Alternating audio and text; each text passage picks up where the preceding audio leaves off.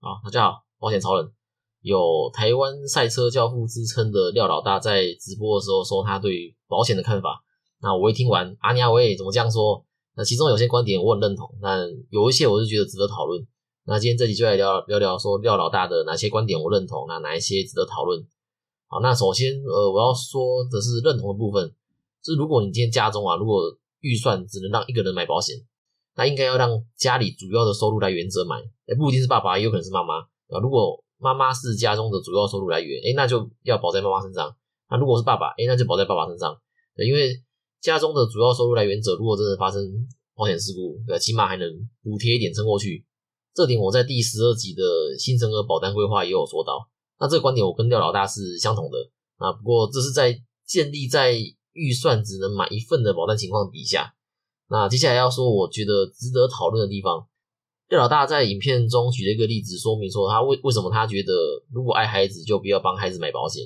他说他有一对朋友是夫妻，啊，夫妻两人都有工作，那因为很爱这个孩子，所以帮孩子买了保险，一年呢要缴十五万。在这个孩子十岁的时候，父母发生车祸，就发生意外了。他没有说车祸啊，那就是发生意外，两个都过世，那孩子就变孤儿啊。结果呢，保险呢一块都没有领到，都没有赔到。一个十岁的小朋友也缴不起一年十五万的保费嘛？那我听到这个故事的时候，我的第一个想法是：为什么小朋友的保费要缴到十五万这么多？第二个是父母有十五万的预算，为什么不帮自己买？第三个是呃，通常会加豁免，只要父母亲出事，孩子的保费就算是十五万，也不用再缴。那后面的保费也很便宜，那为什么为什么不加？那小孩子的保险一年缴三到五万就已经可以做到双十支加双意外加。重大伤病加癌症的一次金，而且还能买到很高的额度。那其他的预算应该是买在父母身上才对。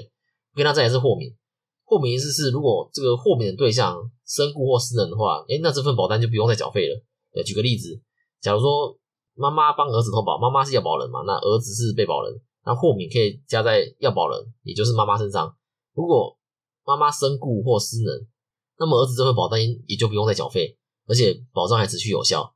但廖老大这对夫妻朋友的做法明显不是这么做，这对夫妻让孩子自己当要被保人，那由父母亲缴费，实物上是可以这样做没有问题，但这样会因为孩子太小，然后会不能加豁免，那真的发生意外的话，就会像这样，就是呃孩子变孤儿，然后对吧？你十岁嘛，又又没有能力去去缴这个保费，那小孩子的保费一年缴到十五万，我也觉得跟呃保险业务有关系。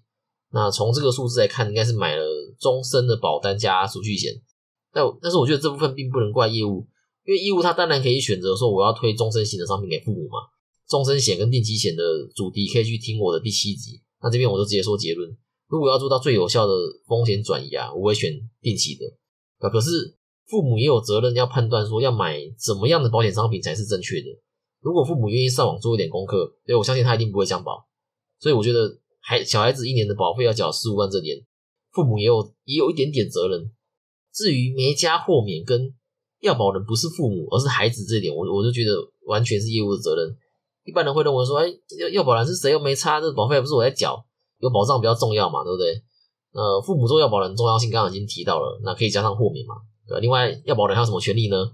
哎，要保人他可以指定受益人，他可以变更契约，他可以终止契约。所以，如果你今天让你的孩子同时当要保人跟被保人，只要他成年，他就可以自己去跟保险公司解约，然后不用通过父母。对，就算他这就算说这个保费是这二十年来都是刷父母的卡，就算说都是从父母的账户扣款，只要他成年，他就可以就不用通过父母就去解约。呃，那通常小孩子的保单会用这个寿险当主约，啊，寿险呢会有保单价值准备金，简单来说就是保单里面有钱呐，只要解约，哎就可以拿出来。那也许这份保单在孩子出生的时候就投保，结果孩子二十岁的时候缺钱花，就直接把保单解约，那不是很可惜吗？对，你要知道这个早期的保险都是便宜又大碗，对吧？保障范围广，然后保费又又便宜。二十年前的商品，你当然现在也买到类似的，只是你现在可能要花四到五倍的保费，你才能买到跟二十年前一样的保障。所以解掉早期的保单是非常吃亏的。啊，另外在直播中呢，廖老大也提到说他自己脚断掉经理赔的这个状况。当然，我不知道他所谓的脚断掉是是断到什么程度，然后什么的哪个部位这样。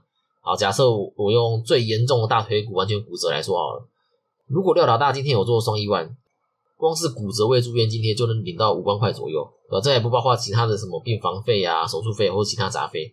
所以廖老大说他理赔不到一万块，我觉得很很大的可能是他可能呃工作也忙了，然后没有时间去上网做功课，那也没听过其他业务的规划，对，可能就只有一位业务在服务他。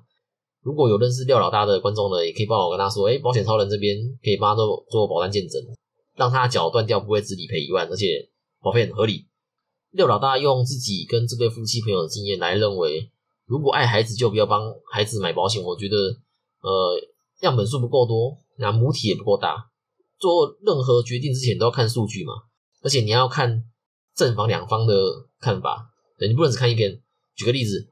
前一阵子一直在吵说要不要让六到十一岁的小孩子去打疫苗，于是有有两派看法。如果你是支持小孩子打疫苗的，诶那你应该也要去听不支持的人怎么说。反之，如果你是不支持的，那你是不是也要去听支持的人怎么说？你这样才能做出理性然后冷静的决定嘛？你不能看到一个直播主只讲的呃这情绪激动，然后头头是道就相信他。OK，那有在听 Podcast 的听众呢，一定也听过古癌。呃，他算是 Podcast 里面的标杆了。他呢，他是就是属于不打派的，主要他是觉得说数据不够支持，还而且小孩子本来就不是这次新冠肺炎的高风险族群啊，确诊后的死亡率也极低啊。前一阵子有一个新北的两岁男童确诊后六天就病逝，那经过各大媒体的报道，哎，家长都很害怕，对吧？到了五月十五号，又有一个基隆的两岁男童死于新冠肺炎，哎，那为什么古外不怕？对，因为他知道说死亡率不高嘛，只有。百分之零点零二四，呃，等于说你每十万人确诊，大概会有二十四个人死于新冠肺炎。那我们来看一个有趣的数字哦，过去的流感啊，死亡率大概是每十万人会有二十人死于流感。这次的新冠肺炎的死亡率只略高流感一点而已。但是你会发现，过去这么多年来都有流感，诶大家怎么都不怕？那近年来流感最严重的时间点是在二零一五年到二零一六年。流感重症死亡率甚至来到了百分之二十一，就是你每一百个里面会二十一个，如果是重症的话，你每一百个里面会二十一个会死亡，比新冠肺炎的重症死亡率八 percent 还恐怖。但是大家当时有像现在这么害怕吗？没有。我们看完选择不让孩子打疫苗的家长，我们要来听一下支持孩子打疫苗怎么说。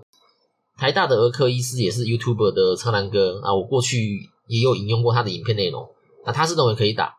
其他先进的国家，像是英国、欧盟、澳洲、加拿大，也都比台湾还要早开放，让六到十一岁的小朋友打莫德纳，对吧？那他也建议说，如果小朋友是重症的高危险族群，像是可能这个小朋友本来有一些先天性的心脏病，或者说有一些先天性的肺部相关疾病等等，对，这类是呃重症的高危险族群，那他就建议建议去打。那如果不是重症的高危险族群的话呢？诶他还是建议打。那简单来说，他就是建议打了。那详细内容的话，各位可以还是去看他的原始影片，或是问自己呃熟悉的意思会比较好一点。因为那以上不管是骨癌还是苍狼哥，他们有各自的看法，也都是看数据在做决定，只是不同数据会有不同的决定。而且这个数据的样本数母体是够大的，是有参考价值的，所以我才在前面说廖老大如果要大家爱孩子就不要买保险这个做法的样本数有多少，母体有多大。或是有其他数据可以支持他这个说法，诶，如果都没有，只是以自己跟朋友的经验，就要大家跟着他这么做，我认为是不够严谨的。那廖老大今天这个情况，跟我在第十八集最后说的有点像。台湾人习惯财不露白嘛，你今天获得了一笔两百万甚至三百万的理赔的时候，你会到处跟朋友说，哎，我的保险昨天理赔给我三百万现金，已经转进我的账户了。哎，不会嘛，对不对？那反过来呢？要是没有赔的话，你会不会到处跟朋友说？哎，我那个保险缴了二十年，保费缴三四十万，哎，结果发生事故都没赔，这有够烂，保险都骗人的。请问你这两种电话，你比较常听到哪一种？所以久而久之，大家就会听到就是没有赔的故事。因为呢，有领到的人不会说。OK，我们回来看儿童癌症的数据。根据儿童癌症基金会的统计啊，每年约有五百五十个儿童罹患癌症，就是每十万名，大概是每十万名儿童约有十到十二个会被诊断出癌症。所以这个时候会有人说：“哎，这这比例不高嘛？还看了真的不用买了。哎，因为比例不高，所以所以保费也不贵。以目前主流规划的新生儿保单来看啊，你一次做两家有完整规划，包含十肢意外，然后癌症，然后重大伤病来说，一年的保费不会到三万。如果不幸罹癌，你一次可以领到四百万的理赔。呃，如果单看会赔这四百万的三个附约啊，这三个附约是一个赔两百万，然后另外两个分别各赔一百万，所以加起来四百万。如果单看这三个附约的话，一年的保费不到一万块。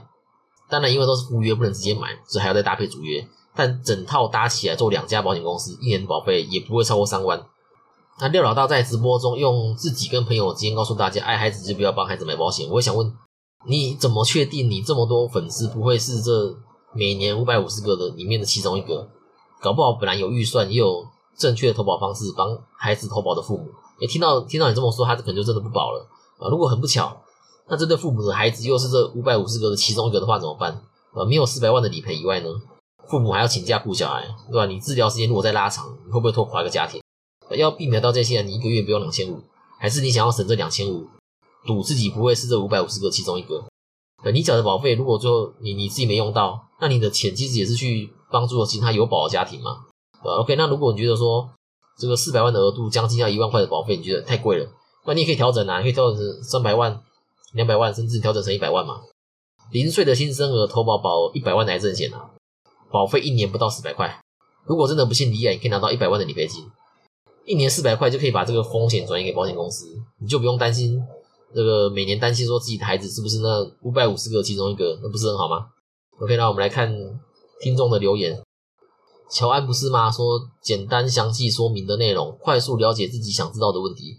啊，谢谢乔安，我也还在尝试说怎么样才能更快的让完全不了解的人快速了解我想表达的内容啊。如果有什么方式的话呢，也可以来告诉我。